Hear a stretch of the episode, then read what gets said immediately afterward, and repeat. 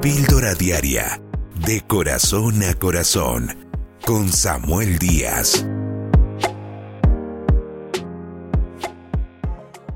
En el libro de los reyes, en el Antiguo Testamento, se habla de un hombre llamado Salomón, el hijo del rey David.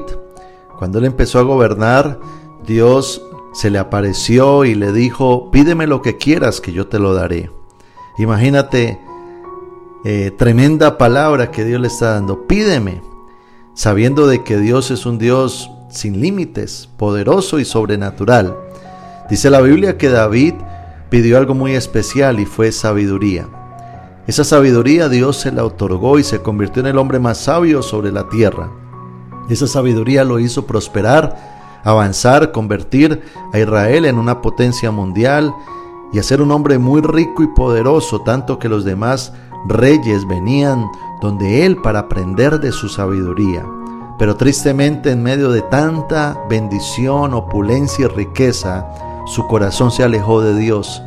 Y vemos a un Salomón ahora pecando, haciendo cosas aberrantes delante de Dios y desobedeciéndolo, llevando a su vida a un vacío y a una destrucción.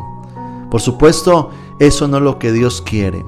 Dios quiere que nuestro deseo sea aún más profundo como lo tuvo el papá de Salomón, que fue el rey David.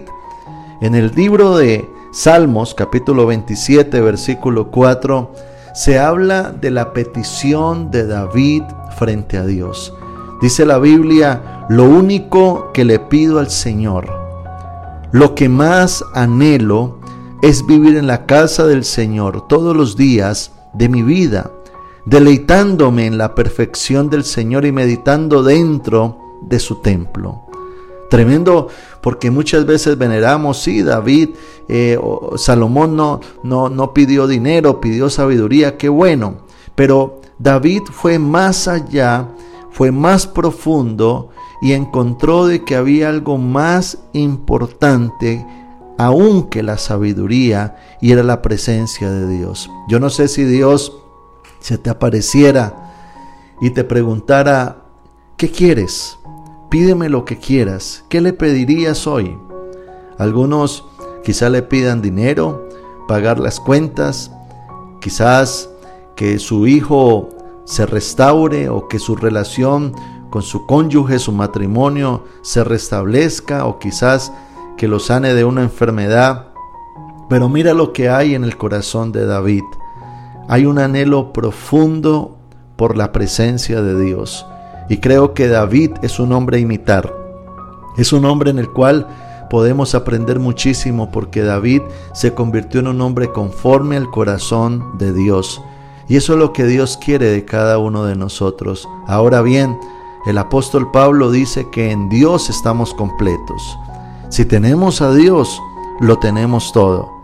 Dios te va a dar la sabiduría, Dios te va a dar la salud, Dios te va a dar la bendición familiar, porque si lo tenemos a Él, lo tenemos todo. Así es que vayamos por el premio mayor, vayamos por lo más importante. El libro de Mateo en el capítulo 6 dice, buscad primeramente el reino de Dios y su justicia y todas las demás cosas serán añadidas. Que nuestro objetivo en la vida no sea la bendición, sino Dios.